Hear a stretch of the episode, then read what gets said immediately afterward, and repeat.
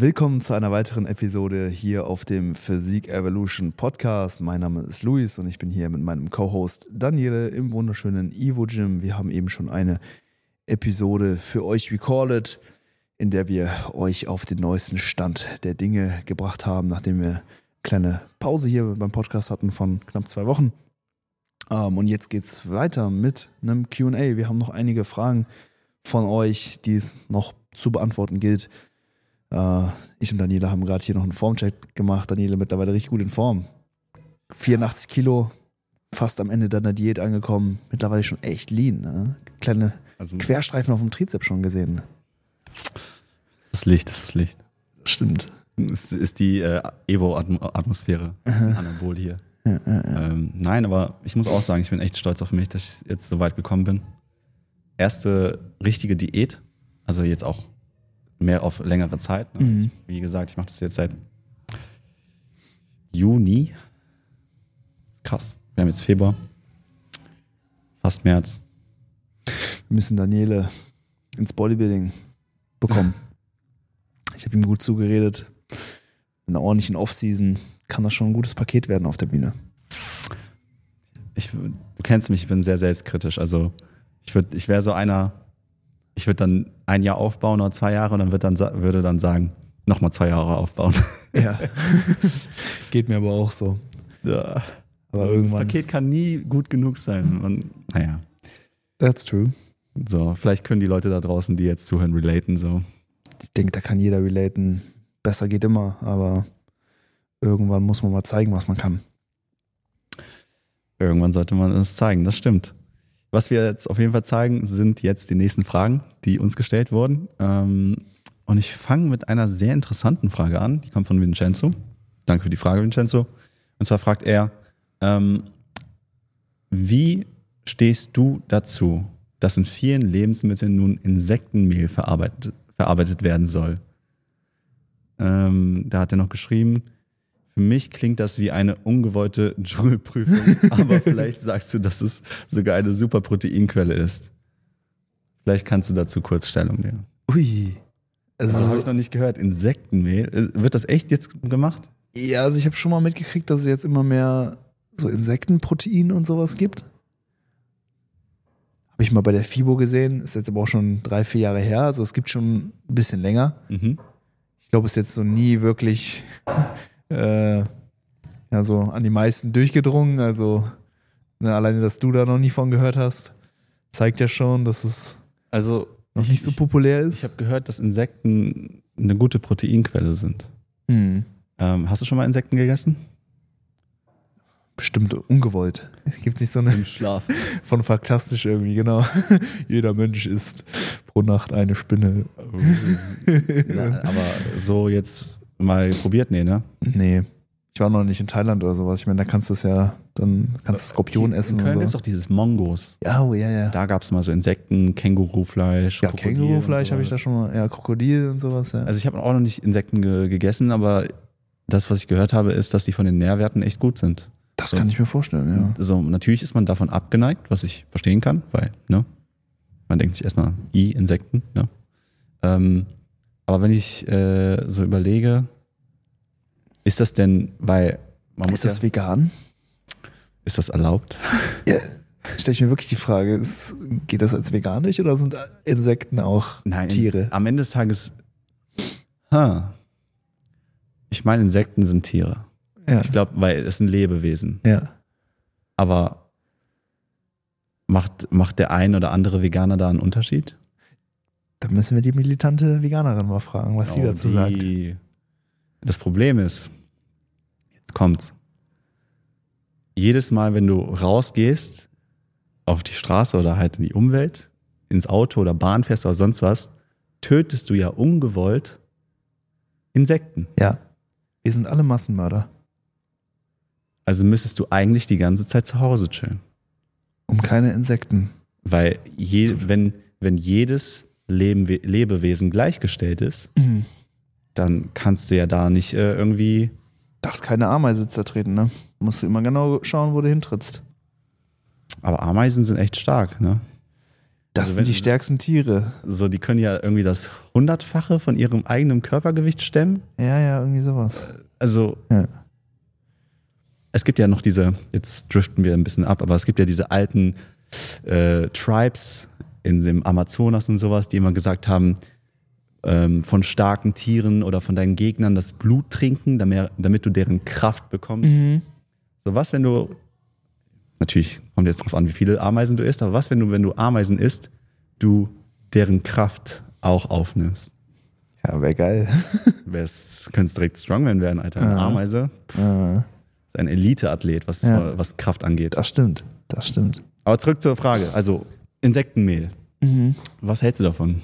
Ey, keine Ahnung. Ey, ich habe absolut keinen Plan. Ich, ich kenne die Nährwerte nicht. Ich glaube, Nährwerte kurz ja, google mal bitte die Nährwerte. Äh, Nährwerte ist natürlich so ein Punkt.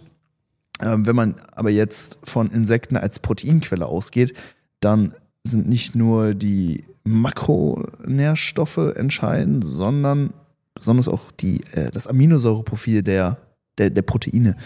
Und da weiß ich halt jetzt nicht, äh, wie, wie, wie die sind, ob die jetzt eher einem, ähm, einer pflanzlichen Proteinquelle gleichen oder doch eher hochwertiger, ähnlich wie eine tierische Proteinquelle sind. Das würde mich jetzt tatsächlich interessieren, wie äh, auch, auch da dann das Verhältnis der essentiellen Aminosäuren ist oder, oder wie, wie viel von denen dann auch in den Insekten enthalten ist. Das ist, Also ich muss sagen, mein Internet gerade ist Katastrophe. Ich weiß nicht, was los ist mit meinem Anbieter, aber heute, ich habe schreckliches Internet. Also wir könnten jetzt, glaube ich, noch eine Dekade warten, bis ich da irgendwas bekomme. ja, dann müssen wir. Aber was, was interessant ist, weil am Ende des Tages Bodybuilding oder ähm, Ernährung muss ja nicht schmecken. Ernährung sollte funktionieren, wenn wir da wirklich jetzt objektiv drauf schauen. Ähm, hast du schon mal davon gehört, dass es Bodybuilder gibt, die Hundefutter essen, Ja, leider schon. weil die Proteinquelle da sehr hochwertig ist? Tatsächlich. Tatsächlich, also, Das war äh, mir nicht es, bewusst. Es, es gibt ja den Hype um äh, Reisflocken. Ja. Und es gibt von einer Hundemarke, die heißt Risobel, gibt es auch Reisflocken, aber um den halben Preis schon. Mhm. Du kannst da fünf Kilo holen für, was sind das? Zahlst, glaube ich, 10 Euro oder so. Okay. Für fünf Kilo. Und das sind eigentlich Reisflocken für den Hund, also Trockenfutter. Aber von den Werten her ist es genau das Gleiche. Aha. Ich habe jetzt noch kein Hundefutter davon probiert, aber tendenziell geht das ja in die Richtung, weil wenn das Aminosäurenprofil und allgemein die Nährwerte des Insektenmehls top sind, Ja. was würde dagegen sprechen, das zu Eventuell der Preis. Ich, ich glaube, ähm, die Industrie ist noch nicht so gut darin, Insekten vielleicht zu fangen, zu züchten und zu verarbeiten, eventuell. hm, Also ich glaube, wenn du dir jetzt Insektenproteinpulver oder Insektenproteinriegel oder so kaufst, dann zahlst du pro Programm Protein, glaube ich, ein bisschen mehr.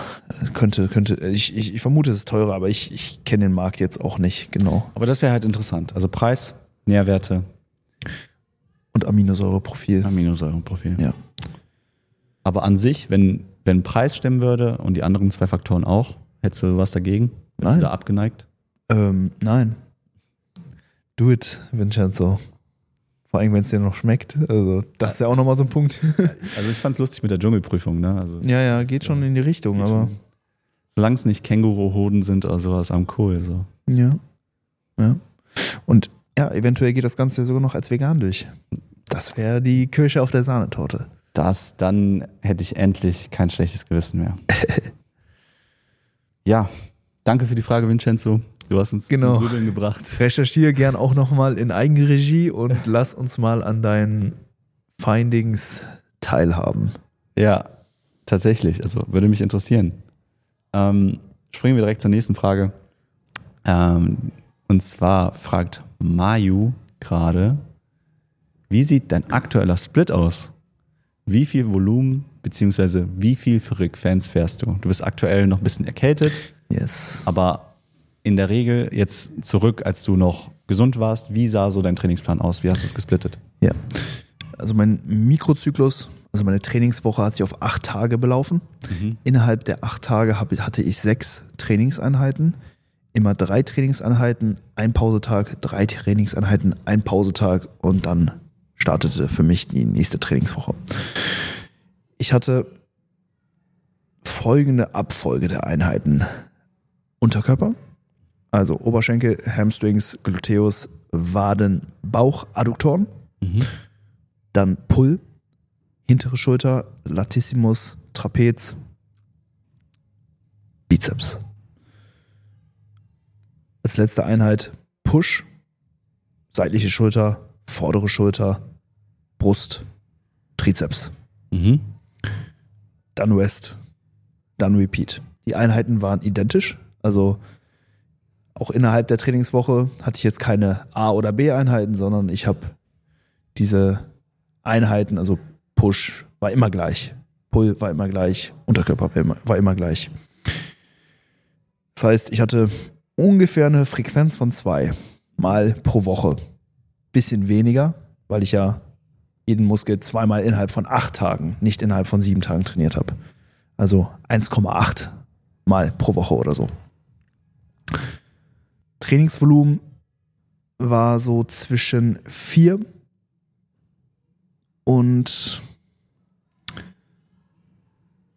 sechs Sätzen pro Muskel pro Einheit. Ich korrigiere bis zu sieben Sätze. Bei den äh, Hamstrings waren es am Ende teilweise ein bisschen mehr, da hatte ich dann bis zu sieben Sätze. Ähm, vier bis sieben Sätze pro Einheit bedeutet so acht bis 14 Sätze pro Woche, Mhm. pro Muskel. Stramm.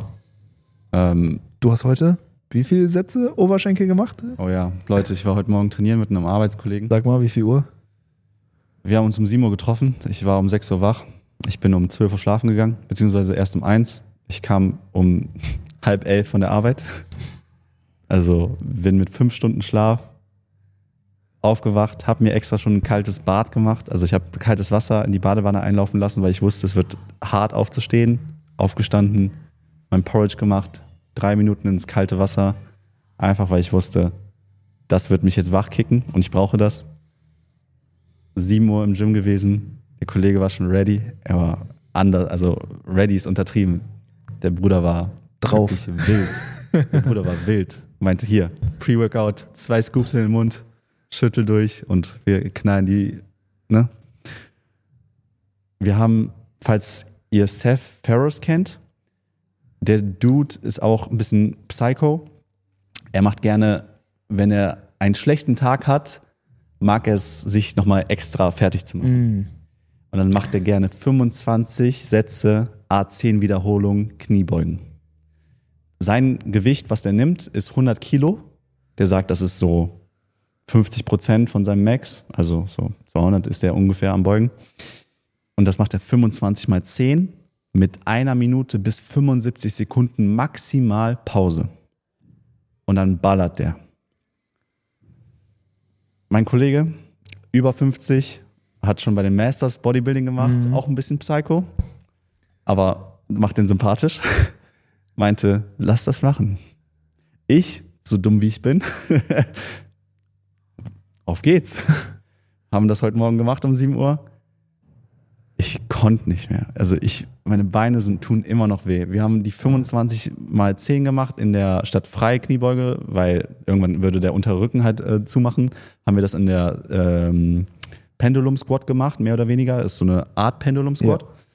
Ähm, und das war der Tod. Nach 20 Sätzen hat er gesagt, komm, wir erhöhen nochmal um 5 Kilo. Haben nochmal um that 5 Kilo erhöht. Woher kamen diese 5 Kilo? Nach 15, nee, nach 20. Nach 20 Sätzen. Komm, letzte 5 Sätze, erhöhen nochmal. Ist- und ihr habt die gleiche Wiederholungsanzahl geschafft.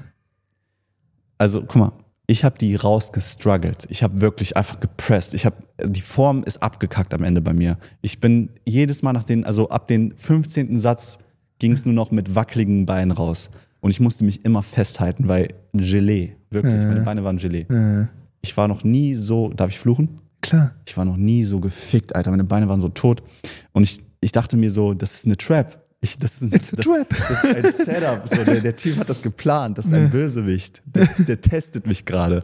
Und ich dachte, okay, ich, ich, ich lasse mich jetzt nicht so ficken, ich mach mit.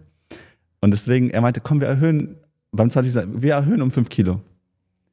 Ich dachte mir, wir sind schon hier. Was soll noch passieren? Ich bin schon kurz vorm Tod. Was soll schon passieren? Knallen nochmal die fünf Sätze weg mit den fünf Kilo mehr und es war arschanstrengend. Wir hatten nur 65 Kilo drauf, am Ende waren es, glaube ich, 70 Kilo. Aber es war arschanstrengend. Die Pause ist nicht genug gewesen. Du kamst einfach nicht aus der Fatigue raus. Du konntest nicht wirklich erholen und gingst von Schmerz, also der Schmerz war akkumulativ immer nur höher. 25. Satz. Er hat geführt. Also er hat immer den äh, ersten Satz gemacht und dann habe ich den ersten. Satz. 25. Satz. Der Bruder knallt 20 Raps raus. Er macht 10 Raps. Clean as Form. Clean as Form. Langsam runter, kontrolliert hoch. Er macht 10 Raps. Komm, 20.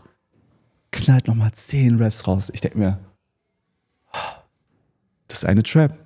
Ich werde vorgeführt. Das ist die Truman Show. Ich werde gerade verarscht. Das ist einfach versteckte Kamera oder so. Hab, auf jeden Fall, ich denke mir, okay, fuck. Ich muss mitziehen. Ich habe zwölf gemacht, ich bin abgeschmiert. Er meinte, komm, wir machen ein Dropset.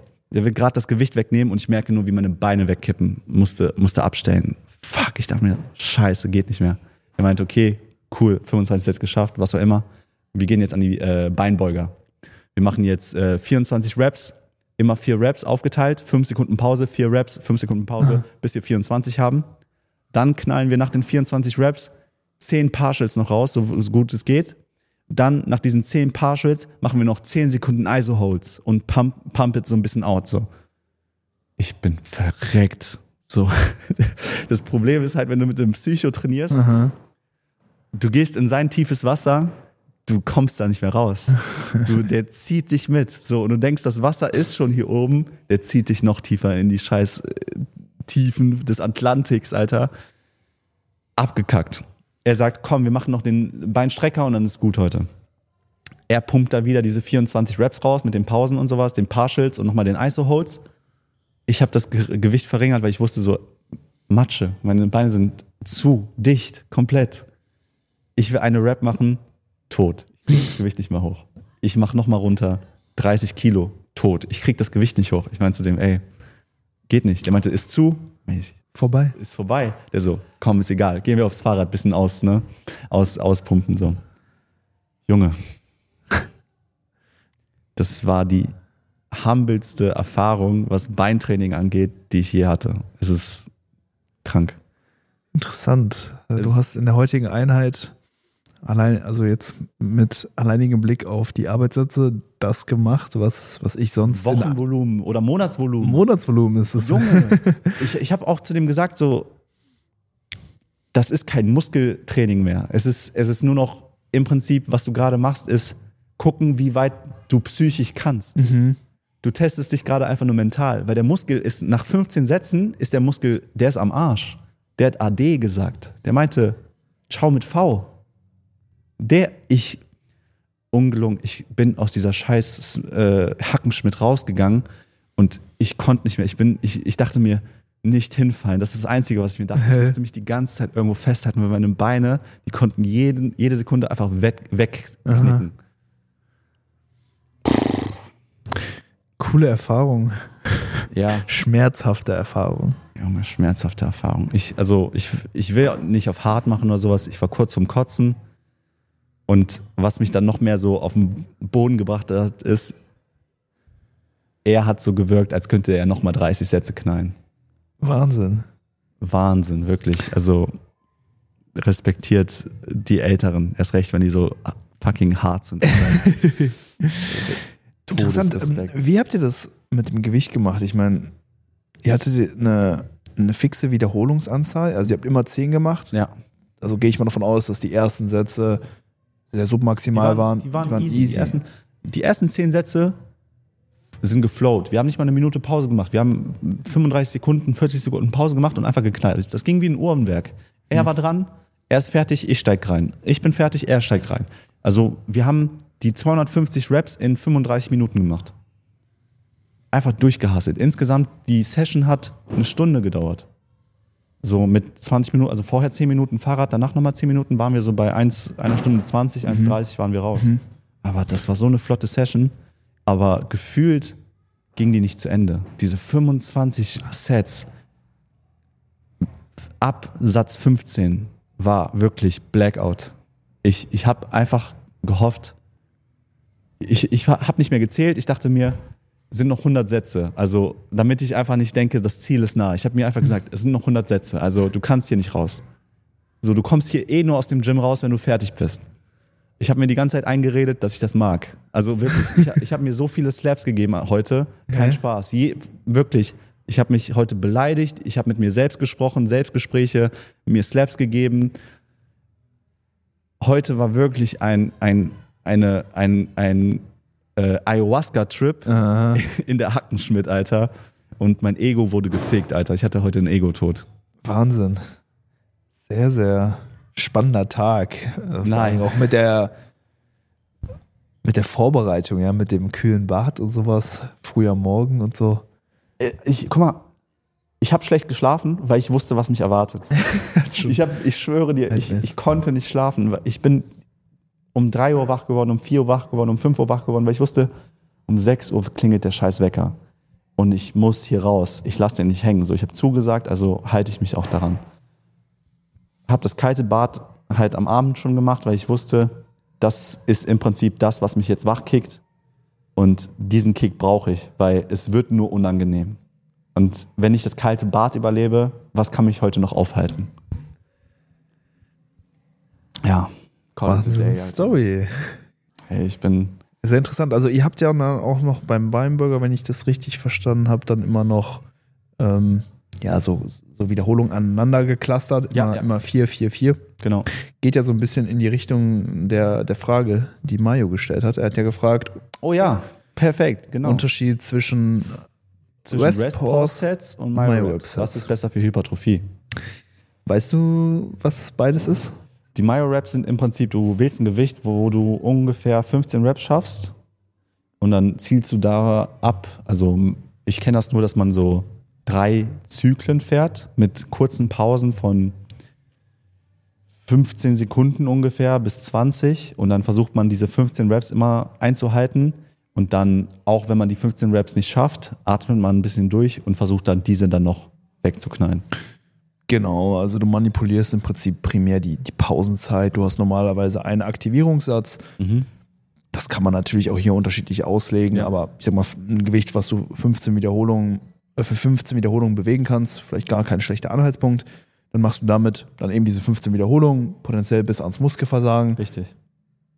lässt das Gewicht dann gleich, pausierst, holst ein paar Atemzüge, schaust, dass dein kardiovaskuläres System dich nicht mehr limitiert Mhm. Und machst dann so viele Wiederholungen, wie du halt schaffst. Aber Ziel sind dann immer diese 15 Reps. Ja, aber die schaffst du ja nicht. Okay, ich verstehe. Also Muskelversagen ist dann eher das Ziel. Genau. Du willst eine hohe Faserrekrutierung haben, ne? Also du willst, dass dein, äh, dass der Muskel wirklich nah an sein Limit gebracht wird, dass halt eben alle motorischen Einheiten rekrutiert werden müssen. Dass halt auch die Typ 2 Muskelfasern wachsen. Ähm, also du versuchst einfach durch, durch, durch diese kürzeren Pausenzeiten eine prozentual höhere Involvierung von eben diesen großen motorischen Einheiten zu haben. Denn wenn du jetzt zum Beispiel dir den ersten Satz anschaust, dann sind wahrscheinlich so die ersten zehn Wiederholungen äh, etwas Typ 1 dominanter, ne? Typ 1 Domina äh, Typ 1 Muskelfasern, eben die äh, eher weniger ähm, oder die, die, die, die Fasern, die etwas weniger Wachstumspotenzial haben, ne? die eher bei submaximalen ähm, Intensitäten eben eher rekrutiert werden, zum Beispiel auch jetzt beim Ausdauersport oder so werden die ein bisschen mehr belastet. Aber wenn es dann halt wirklich in die Bereiche geht, äh, wo du ein Gewicht gerade noch so oder mit maximalem Kraftaufwand überwinden musst äh, oder kannst, dann müssen eben diese Typ 2 Fasern involviert werden und die wollen wir halt beim Krafttraining primär halt eben haben. Und ne, beim, äh, beim ersten Aktivierungssatz, 10, äh, erste bis zehnte Wiederholung eher Typ 1 dominant und dann von Wiederholung 10 bis 15 kommen dann halt eher die Typ 2 Fasern eben ins Spiel, weil jetzt eben ne, wirklich alles aus dem Muskel im Prinzip herausgeholt werden muss. Und wenn du jetzt nach einem Satz nur kurz pausierst, dann müssen direkt von Wiederholung 1 des ersten Satzes direkt schon wieder die Typ 2 Fasern von Anfang an aber diesmal feuern. Also hast du somit einfach eine Verschiebung äh, und einfach tendenziell mehr, ich sag mal in Anführungszeichen, effektivere Wiederholungen. Natürlich sind die Wiederholungen, die jetzt noch weiter weg vom Muskelfasern sind, auch effektiv, ne? auch, die Mhm. Typ 1 Fasern wachsen, aber äh, die Wiederholungen nah am Versagen, die sind tendenziell noch mal ein bisschen effektiver.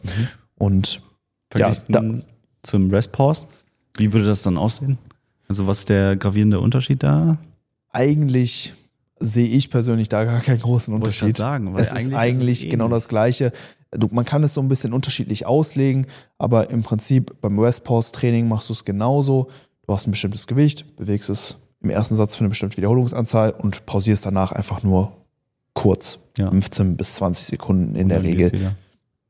Aber wie gesagt, das ist komplett individualisierbar. Da gibt es jetzt kein fixes Schema. Ja. Klar, wenn du jetzt googelst, so, dann findest du halt unterschiedliche Methoden. Ja. Aber im Prinzip dreht sich alles einfach nur um diese Manipulation der äh, Pausenzeit. Mhm. Also im Vergleich zu Straight Sets pausierst du einfach kürzer Ja. und hast dementsprechend ein höheres, direkt zu Beginn des Satzes schon eine höhere Faserrekrutierung und tendenziell effektivere Wiederholung. Also das Ganze ist so ein bisschen zeiteffizienter, wenn man äh, Ja. das so sagen will. Genau, du hast Statt so einfach in einem fünf Straight Sets hast du dann im Prinzip fünf äh, Myo-Rap Sets oder halt äh, Rest Pause Sets, die du dann in einer Minute oder drei Minuten schon fertig hast. genau, Höchstens dann. genau. Ja. Ist natürlich dann nicht so effektiv, ne, weil wir haben ja auch gesagt, okay, auch die ersten zehn Wiederholungen, die du jetzt mit mehr Pause vielleicht noch hättest schaffen können, bevor dann die letzten fünf dann eher nochmal effektiver werden, Mhm. auch die induzieren Hypertrophie. Ja. Also, ähm, ich meine, die cuttest du dann halt durch die kurzen Pausen halt so ein bisschen raus. Ja. Ähm, aber die, es wird vielleicht wahrscheinlich so tendenziell nochmal so ein bisschen effizienter, Mhm. wenn man jetzt einfach Muskelwachstum gegen die Zeit, die du investierst, halt irgendwo stellst. Klar. Die zwei Varianten, da sehen wir beide ja anscheinend nicht so einen großen Unterschied. Verglichen aber zu Straight Sets, was würdest du, würdest du sagen, hat mehr Hypertrophie? Also wo könnte man mehr Reiz für den Muskeln, für den Muskel rau rausholen und bei welchen Übungen? Weil ich kann mir auch gut vorstellen, dass jetzt bei Übungen wie ähm, einem Squat frei, also mit einer Langhantel frei ausgeführt, ähm, nicht die Zielmuskulatur der, äh, der, der limitierende Faktor ist, sondern dann eher der untere Rücken oder ne, irgendwie vielleicht werden, werden auch deine Arme irgendwann taub oder sonst was, wenn du es dann noch hältst, was auch immer. Aber wenn wir jetzt für, vom Zielmuskel sprechen, müsste man auch, glaube ich, spezifischer fassen, welche Übungen da adäquat gewählt sind dann für diese Art und Weise. Absolut. Ähm, also im, im Vergleich zu Straight Sets ähm, haben wir halt einfach ja, vielleicht einen etwas effizienteren Stimulus, ne, weil wir halt einfach, also wenn wir jetzt die gleiche Zeit betrachten, weil wir dann in dem Zeitraum einfach einen höheren Reiz setzen können. Sagen wir mal, du machst jetzt drei Minuten Straight Sets und drei, Mino äh, drei Minuten ein West Pause oder MyWeb-Style Training. Ja, ja. Dann wirst du in diesem MyWeb äh, oder West Pause Training vor allen Dingen bei geführten, tendenziell eher isol ähm, isolierten Bewegungen Mhm. mehr Muskelwachstum rauskitzeln können. Ja. Aber wenn wir das jetzt im ganz normalen Kontext betrachten, wo jemand anderthalb, zwei Stunden Zeit für seine Trainingseinheit mitbringt, dann äh, sehe ich äh, Straight Sets als vorteilhafter an, weil wir halt dann eben auch noch die, äh, ja, die Wiederholungen, die halt auch das Typ 1 vermehrt das Typ 1 Faserwachstum induzieren, eben auch noch mit drin haben und einfach insgesamt einen höheren Reiz setzen. Also wenn wir jetzt einfach mal nur zwei Straight Sets mit zwei MyoWeb Sets vergleichen, klar, die Straight Sets, die holen mehr Muskelwachstum raus. Ähm, wenn aber Zeit zum limitierenden Faktor werden sollte, Mhm. ihr vielleicht für eure Einheiten nicht mehr Zeit aufbringen könnt oder wollt, Mhm. aber dennoch merkt, merkt, okay, der lokale Muskel, der könnte von noch einer höheren Reizsetzung auf jeden Fall profitieren, dann kann man sicherlich nochmal so ein MyWeb-Set oder ein Westport- West- Westport-Set oder generell einfach Sätze mit kürzeren Pausen dann auch nochmal mit einbringen. Im Gegenzug, um dann den gleichen Stimulus zu erreichen, müsstet, müsstet ihr halt mehr Sätze dann machen, Ja. äh, wenn man das Ganze dann eben mit Straight Sets vergleicht. Und du hast noch einen ganz wichtigen Punkt angesprochen. Das Ganze eignet sich wirklich nur für bestimmte Übungen. Mhm. Hatte schon gesagt, tendenziell eher geführte Bewegungen, wo die Stabilisationsanforderungen nicht so hoch sind. Mhm. Tendenziell, wo ihr eher Muskelpartien isoliert, eher Isolationsübungen anstatt Mehrgelenksübungen, wobei das auch mit Mehrgelenksübungen auch funktioniert, definitiv auch an der Beinpresse Ja. oder so kann man einen guten, äh, auch, auch mal äh, ein West Pause äh, Training äh, mit einbauen. Mm, Aber das Setup muss halt einfach sein. Ja. Bei einer Kniebeuge, ihr müsst euch unter die Stange stellen, ihr müsst die Stange rausheben, ihr müsst die Stange greifen, ihr müsst bracen und so weiter. Das sind erstmal viele Dinge, die ihr machen müsst, bevor Der Satz dann in die- angefangen hat. Genau, bevor es in die Bewegung geht. Zum Beispiel auch beim Bankdrücken, ne? erstmal das Setup finden, euch richtig platzieren, Schulterblätter Ja. in die Position bringen, Stange rausheben Ja. und so weiter. Ja, das, das ist einfach ungeeignet. Da wollt ihr wirklich ähm, ja, frisch sein und dann auch diesen Satz dann auch voll auskosten, also mit nicht zu viel akuter Ermüdung Ja. dann eben auch in die Sätze starten. Äh, dann kommt natürlich noch, dass auch systemische Ermüdung zwischen den Sätzen nicht so gut abgebaut werden kann, wenn ihr halt zu kurz pausiert. Bedeutet, äh, kardiovaskuläre Ermüdung wird präsenter sein, mentale Ermüdung Mhm. ist eher da. Und das limitiert euch ne, besonders in den Übungen, wo halt eben ein koordinativer Anspruch besteht, die vielleicht auch kardiovaskulär nochmal ein bisschen mehr herausfordernd sind. Mhm. Ähm, aber jetzt bei Wadenheben oder sowas sehe ich äh, eigentlich eher, eher sehe ich das Ganze überhaupt nicht kritisch. Also eigentlich da sogar noch eher vorteilhafter. Ja. Ähm, also zum, zum Beispiel beim Wadenheben programme ich sehr, sehr gerne, auch für meine Klienten zum Beispiel Myo-Webs, ne? wenn man da in der Beinpresse sitzt und lediglich ne, das Sprunggelenk bewegt.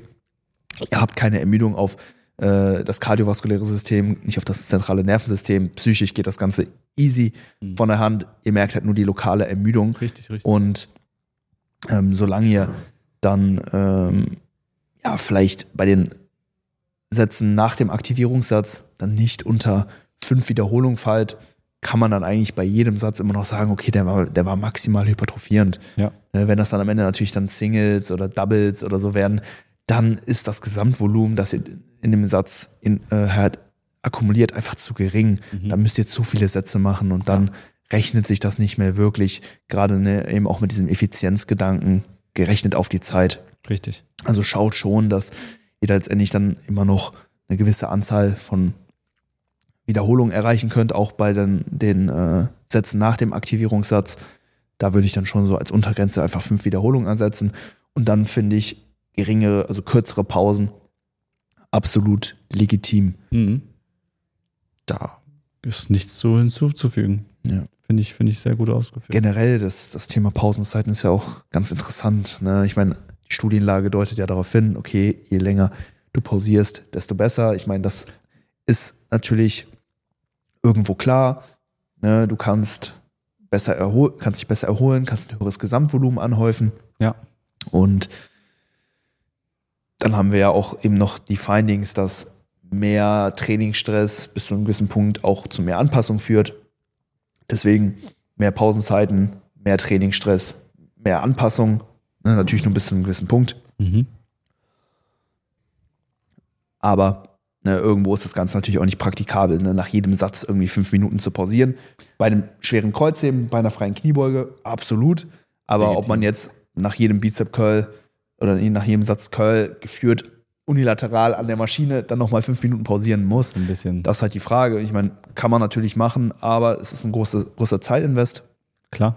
Und ich glaube, besonders eben dann ne, bei eher geführten, isolierteren ähm, Bewegungen mit geringem koordinativen Anspruch, geringer kardiovaskulärer Belastung, da kann man definitiv die Pausenzeit ein bisschen kürzer halten. An der Stelle kann ich auch nochmal das Four-Factor Model of West Times pluggen. Das finde ich eigentlich ziemlich ähm, interessant und auch äh, richtungsweisend, wenn es einfach so um, äh, um, die, um, um die Pausenzeit geht. Ne? Vier Regeln im Prinzip oder vier Häkchen, die gesetzt werden müssen. Häkchen Nummer eins, pausiere so lange, dass der Zielmuskel mindestens fünf, fünf Wiederholungen ableisten kann. Mhm. Häkchen Nummer zwei, pausiere so lange, dass dein kardiovaskuläres System nicht zum limitierenden Faktor wird. Mhm. Punkt Nummer drei, pausiere so lange, dass deine Agonisten, also die Muskelpartien, die mithelfen, zum Beispiel der untere Rücken bei Kniebeugen, nicht zum limitierenden Faktor wird. Mhm.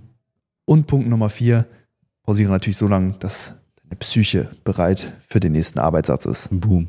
Dass du bereit bist, nochmal ordentlich Gas zu geben, zu pushen. Und wenn du ein Häkchen hinter jeder dieser Punkte setzen kannst, dann ist es Zeit für, einen, für den nächsten Arbeitssatz. Bei einer Einübung wirst du merken, es geht super schnell. Beim Wadenheben bist du wahrscheinlich nach ein paar Atemzügen schon wieder ready. Ja. Bei einer Kniebeuge brauchst du länger. Da brauchst du dann vielleicht deine fünf Minuten oder wie lange auch immer. Ja. Und ich denke, das beantwortet das Thema ganz gut. Aber grundsätzlich, ja, finde ich den Ansatz ganz interessant. Vor allen Dingen, wenn es halt eben ne, um, um, um etwas zeiteffizienteres Training geht. Da bietet sich die Verwendung von REST-Pause und MyWebsets auf jeden Fall an. Nutze ich auch ähm, in der Trainingsplanung von meinen Athleten. Hier und da auch mal bei mir selbst. Halte ich ähm, auf jeden Fall für vorteilhafter als viele der anderen Intensitätstechniken, wie jetzt zum Beispiel Supersets oder äh, Dropsets oder, oder ähnliches. Also da würde ich wirklich sagen, MyWebs bzw. Westport-Sets ist die Intensitätstechnik of Choice. There you go, Mayu. Ich hoffe, wir konnten dir da dabei helfen. Ähm, ich denke, wir haben noch Zeit für eine Frage. Ja. Und da würde ich dich bitten, Stopp zu sagen, okay? Stopp. Boom. Tom fragt, sollte man durchgehend im Kalorienüberschuss bleiben, wenn man in Zukunft auf die Bühne will? Oder zwischendurch auch mal einen Minicut? Hat nicht äh, in das Feld gepasst. Okay, in das Fragefeld. Genau. Also durchgehend Kalorienüberschuss oder auch manchmal ein Minicut. Was hältst du davon? Ein Minicut ist auf jeden Fall nicht verkehrt. Ähm, kann man phasenweise mal einschieben. Sollte nicht zu häufig sein. Mhm. Ich würde sagen, so vielleicht alle sechs Monate mal so eine kleine, Kommt auch von der kleine Kurzdiät einschieben. auf die Ausgangslage aus, ne? Absolut. Also, Kommt auf super viele Faktoren an. Kann man so jetzt nicht pauschalisieren. Ist nur so ein grober Anhaltspunkt. Ja. Ich will einfach nur sicherstellen, dass wirklich die meiste Zeit wirklich im Kalorienüberschuss verbracht wird und Klar, man nicht zu schnell immer hin und her Ja. äh, wechselt zwischen, in, zwischen den jeweiligen Phasen, damit man in den, äh, in den einzelnen Phasen wirklich auch Momentum, also ne, richtig, ja, Potenzial aufbauen kann, ähm, wirklich in einer bestimmten Charakteristik dann auch vorankommt, sei es in der Trainingsleistung oder dann eben auch in Verbesserung des Looks innerhalb einer Diät, jetzt zum Beispiel wie bei dir, äh, hast du dann wirklich auch irgendwo konstante Bedingungen, ne? siehst dann halt auch stetig die Fortschritte. Richtig. Deswegen da nicht zu schnell zwischen den Phasen ähm, hin und her wechseln. Ich würde pauschal so sagen, ne, wie gesagt, so alle sechs Monate mal oder ähm, oder einfach dieses, oder, oder, oder so ein Verhältnis von 4 zu 1 zwischen Aufbau und Diät. Okay, Also vier Monate Aufbau, ey, kaufen dir sozusagen einen Monat Diät. ich verstehe. Das, das wäre so ungefähr äh, eine Ratio, die ich geben kann, weil ähm, das, was du innerhalb einer Diät verlieren kannst an Körpergewicht, das baust du viermal so langsam im Aufbau auf. Hm. In der Diät kannst du schon mal so ein Kilo pro Woche verlieren an Ja. Körperfett. Richtig. Im Aufbau kannst du dir für ein Kilo Gewichtszunahme ruhig mal vier Wochen Zeit lassen. Auch hier jetzt nur grobe Pauschalwerte, aber ungefähr so ist die Rechnung. Ja. Fettverlust geht schnell. Richtig. Aufbauen sollte lange dauern. Wenn du zu viel in einem Oder zu kurzen zu. Zeitraum oder zu schnell aufbaust, Ja, dann ist es primär Fett. richtig. Und das ist im Prinzip das, was man nicht tun möchte. Genau, deswegen lass dir für den Aufbau Zeit. Diät geht schnell. Ja. Das deswegen ungefähr diese Ratio von 4 zu 1. Frage an dich von mir jetzt. Ähm, 4 zu 1 Ratio. Gilt das auch nach einer Prep? Also jetzt nach auch einer Saison auf der Bühne? Willst du da in einem 4 zu 1 Ratio bleiben? Oder Nein. schaust du da einfach, dass du peu à peu. Genau, nee, ich meine, allein durch die Prep ist diese 4 zu 1 Ratio ja schon zerstört. Du Ja. warst ja davor schon bestimmt ein halbes Jahr, sechs Monate oder so im äh, Kaloriendefizit. Richtig. Das heißt, du hättest eigentlich jetzt erstmal zwei Jahre kontinuierlichen Kalorienüberschuss vor dir. Okay. Rein theoretisch. Kontinuierlich, also gar nicht Minicutten oder sowas. Natürlich. Also kann man Äh, nicht pauschal sagen, aber du wirst natürlich nach einer, nach einer Prep erstmal gezielt an Körperfett zunehmen. Ne? Das heißt, du hast jetzt nicht diese Aufbaurate, von der wir jetzt gesprochen haben. Ein Mhm. Kilo pro Monat ist nach einer Wettkampfvorbereitung absolut unrealistisch. Es wird viel, viel schneller gehen. okay. Eher ein Kilo pro Woche Krass. in den ersten Wochen. Ist das aber noch okay?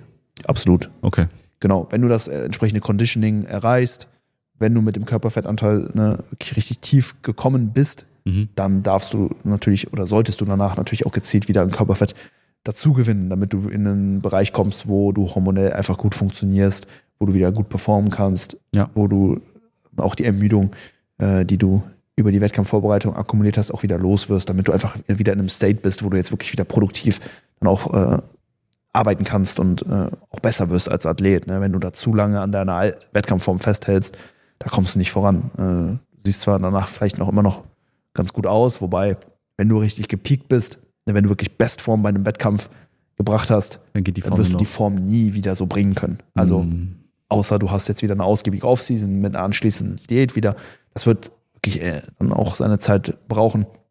Aber wenn du Bestform gebracht hast, dann musst du diese Form danach auch wieder verlieren und das auch relativ schnell, damit du eben aus ja, diesem doch sehr ungesunden und unproduktiven Zustand dann auch wieder hinauskommst und beim nächsten Mal, wenn du auf die Bühne gehen willst, auch wieder wirklich besser aussehen kannst. irgendwie, irgendwie erinnert mich das an, ähm, es gibt so Mönche in, ist es der Mongolei? Auf jeden Fall, die arbeiten Jahre an einem Puzzle. An einem riesigen Puzzle. Jahre, jeden Tag bauen die daran ein bisschen, machen daran etwas, bis es fertig ist. Und dann wird das in einer- Zeremonie gefeiert und wird an den Abend komplett zerstört. Und die Lehre davon ist, sich nie an Dinge zu binden. Das heißt, selbst wenn du die beste Form erreichst, solltest du nie dich zu fest an dieser Form festhalten, weil es geht danach wieder weiter und die Form, die du jetzt hattest, ist nur eine Momentaufnahme und du solltest die schätzen in dem Moment, wo du dann gerade da bist, aber dann, wie du schon sagst, dann langsam wieder in die Offseason starten, denn die nächste Form wartet schon wieder. Also das Puzzle ist nie beendet. Du hast es beendet, aber das Puzzle ist dann zerstört und es wird wieder angefangen. Aha. Und beim nächsten Mal wird es noch größer, noch imposanter, hoffentlich. Hoffentlich. Ja, schöne, schöne Anekdote. Ähm, Ich glaube, das ist die große Herausforderung, ne? nach dieser langen Phase, wo du kontinuierlich gesehen hast, wie sich deine Form verbessert, du wirklich wie ein Ja. Bildhauer ne, an, an dir selbst gearbeitet Und man hast. ist sehr selbstkritisch. Und dann ne, einfach, nachdem du das Ganze präsentiert hast, dann hinzugehen und mit einem Hammer dann komplett niederzuschlagen, ist, ist hart. Es ist, hart. es ist hart, die Phase danach ist hart, ne, weil du erstmal wieder nach ja, irgendwo so einem Meaning im Leben dann auch suchen musst. Ne? Ich meine, du hast super viel dann eben für diese Form investiert und dich natürlich auch emotional sehr stark von der Entwicklung dieses Projekts dann auch abhängig gemacht. Richtig. Und da dann das Mindset wieder zu shiften hin zu, ne, okay, was, was gilt es jetzt zu tun, um beim nächsten Mal besser auszusehen, ist erstmal gar nicht so leicht. Ne? Deswegen äh, ganz klar gezielt an Körperfett zunehmen, Fokus auf die Performance, auf die Weiterentwicklung der Physik Ja. eben richten, ne, darauf produktiv wieder Muskel aufbauen zu können, eine höhere Lebensqualität natürlich auch äh, zu genießen, wieder im Alltag potenziell wieder flexibel, flexibler zu sein, äh, wieder auf das, ein Mensch zu sein. ja, zu spüren, wie deine Libido wieder ansteigt, Ja. wie du weniger gestresst bist Ja. und ähm, Sozialleben wieder mehr zu genießen und so weiter. Das, äh, das, das äh, muss gelernt sein dann auch äh, nach einer Wettkampfvorbereitung.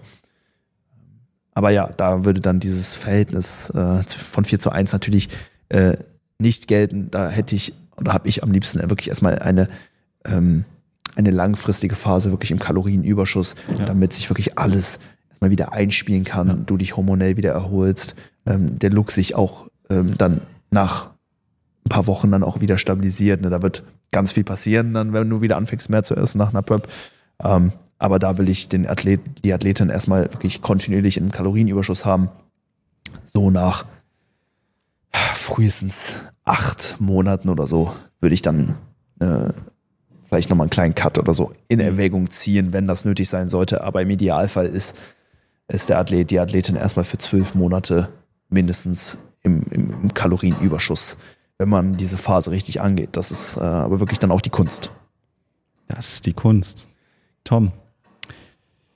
Ganz kurz noch, vielleicht, äh, damit der Tom auch noch so ein paar Anhaltspunkte hat und jetzt nicht nur diese, diese Ratio. Ratio, ja. Diese Ratio ist natürlich ein guter Anhaltspunkt, aber letztendlich gilt, gilt es immer zu schauen, okay, was ist gerade deine individuelle Situation? Mhm. Was sind die Signale deines Körpers? Wie läuft es potenziell auch im Training und so weiter? Ähm, versuch in den Aufbauphasen, die du machst, immer einen neuen Peak zu erreichen in Sachen Körpergewicht. Versuch schwerer zu werden, als du jemals warst. Versuch's dir nicht gezielt anzufressen. Schau natürlich, dass du deinem Körper genügend Nährstoffe, genügend Energie zuführst. Gib richtig Gas im Training. Werd im Training stärker, bau deine Trainingsleistung aus und mach den Aufbau so lange, bis du ein neues Höchstgewicht erreicht hast. Hm. Wenn du das in Kombination mit, einem, mit, mit neuen Bestleistungen im Training gewährleistest, dann hast du so viel Muskelmasse wie noch nie zuvor. Davon kannst du ausgehen. Und wenn du diesen neuen Peak erreicht hast, dann und, und, und du vor allen Dingen dann merkst, okay, ich krieg vielleicht jetzt mein Essen nicht mehr so gut rein, ich habe nicht mehr so viel Appetit, ich bin so, ich komme auch vielleicht mit dem Körpergewicht nicht mehr so gut zurecht, ich bin schnell müde, ich bin schnell ausgelaugt, Ja. alleine wenn ich meinen Alltag bestreite oder sowas schon, ich fühle mich auch nicht mehr so wohl in der Form, dann wäre die Zeit, dass du dich da so ein bisschen resettest, einen kleinen Cut machst, dich wieder auf ein Körpergewicht oder einen Körperfettanteil bringst, wo du dich wohlfühlst, wo du gut klarkommst. Und von dort aus startest du dann den nächsten Push. Und da willst du dann wieder einen neuen Peak erreichen, also wieder ein bisschen höher kommen, als du beim letzten Mal warst. Also das Ganze verläuft immer so ein bisschen wellenförmig oder sollte so ein bisschen wellenförmig laufen, wobei die Wellen, die Ausschl äh, Ausschlagungen immer so ein bisschen höher werden Ja. innerhalb des Aufbaus. Ja. Ähm, musst auch nicht immer nur einen Minicut machen von, weiß nicht, vier bis sechs Wochen, wo du dann vier bis sechs Kilo oder so verlierst. Nach zwei Minicuts würde ich dann auch irgendwann mal eine längere Diät dann machen, wo du vielleicht dann auch mal das untere Ende deiner Range, sage ich mal, so ein bisschen herausfindest. Also wie lean kannst du werden, ohne jetzt eine allzu starke Nebenwirkung der Diät zu erfahren Ja. ähm, wenn dein Ziel Bodybuilding-Bühne ist, ne? weil Ja. es geht ja nicht nur darum, Muskelmasse aufzubauen, sondern für die Bühne musst du auch den Skill haben, Körperfett abzuwerfen, Ist richtig Skill. lean zu werden. Das ist und Skill. das ist ein Skill. Ja? Also das wirst du nicht einfach so mit Willenskraft, da brauchst du wirklich Erfahrungswerte. Deswegen teste auch mal aus, wie tief kannst du mit dem Körperfett gehen, ohne dass es dir halt extrem dreckig geht und dann äh, genau startest du erneut in den Aufbau. Dann hast du natürlich noch mal ein bisschen länger Zeit. Also dann musst du halt nicht so häufig zwischen den Phasen hin und her switchen. Ja. Nach einer längeren Diät kannst du dann noch im Umkehrschluss länger im Aufbau bleiben. Aber teste da mal wirklich so das obere als auch das untere Ende deiner sogenannten Körperfett-Settling-Range so ein bisschen aus und dann wirst du sehr, sehr gut erkennen, ne, wie dein Körper auf gewisse Bereiche äh, des Körperfetts dann auch reagiert und wie es dem da geht. Das ist ein Gameplan. Diesen Gameplan fühle ich. Ja, immer besser. Immer besser. immer besser Neuen. Peak suchen, Neue Peaks. immer wieder herausfordern. Nicht schlecht. Geil. Tom, ey, ich hoffe, du wirst ein Big Boy. Falls du ein Big Boy schon bist. Ich hoffe, du wirst ein Bigger Boy. Ja, und ein Leaner Boy dann auf der Und Bühne. dann wieder ein Leader Boy. Ähm, Shreds werden dann kommen. Aber ähm, Muskeln werden im, im Aufbau gemacht, im Kalorienüberschuss. Jawohl. That's right. Leute, vielen Dank fürs Zuschauen, viel, vielen Dank fürs Zuhören. Ähm, mit dem Code von, oder wie lautet der Code nochmal? Der Code lautet Hyper. Hyper, Hyper. Genau. mit dem Code Hyper könnt ihr den Podcast hier unterstützen, uns beide hier ein bisschen supporten. Das ist immer wieder liebenswert, wenn ihr das für uns tun würdet. Wie, wie schon gesagt, vielen Dank fürs Zuhören, vielen Genau. Dank fürs Zuschauen. Aber ihr könnt auch was für euch tun, wenn ihr den Code nutzt, denn ihr sichert euch 10% auf die besten Supplements auf dem Markt bei Bang. www.evosportsfuel.de. Ne? Also tut euch, eurem Körper was Gutes, tut dem Podcast was Gutes und äh, hört natürlich auch bei unserer Spotify-Playlist mit rein. Daniele, ich habe jetzt Da ein bisschen ganz viel Enrique Iglesias. Ja, bei der letzten Folge stand ich auf dem Schlauch, da hat Daniele mir weitergeholfen. Netter Track. Ähm, oh mein Gott. Jetzt kommt von mir, äh, von Unsbro Mhm. Bamboleo. Okay. Was ist das für ein Track? Äh, ist Techno, aber Duf, duf, duf, duf, halt so, so eine Art Remix von eigentlich so einem Track, den man kennt. Okay. Kennst du Yeet? Yeet? Yeet. Nee. Yeet hat sein neues Album gedroppt dieses Wochenende. Und ich nehme von Yeet How It Go. Nice. Bang. Leute, Bang, danke bang. fürs Zuhören, danke fürs Zuschauen, danke fürs Supporten und Peace out. Peace out.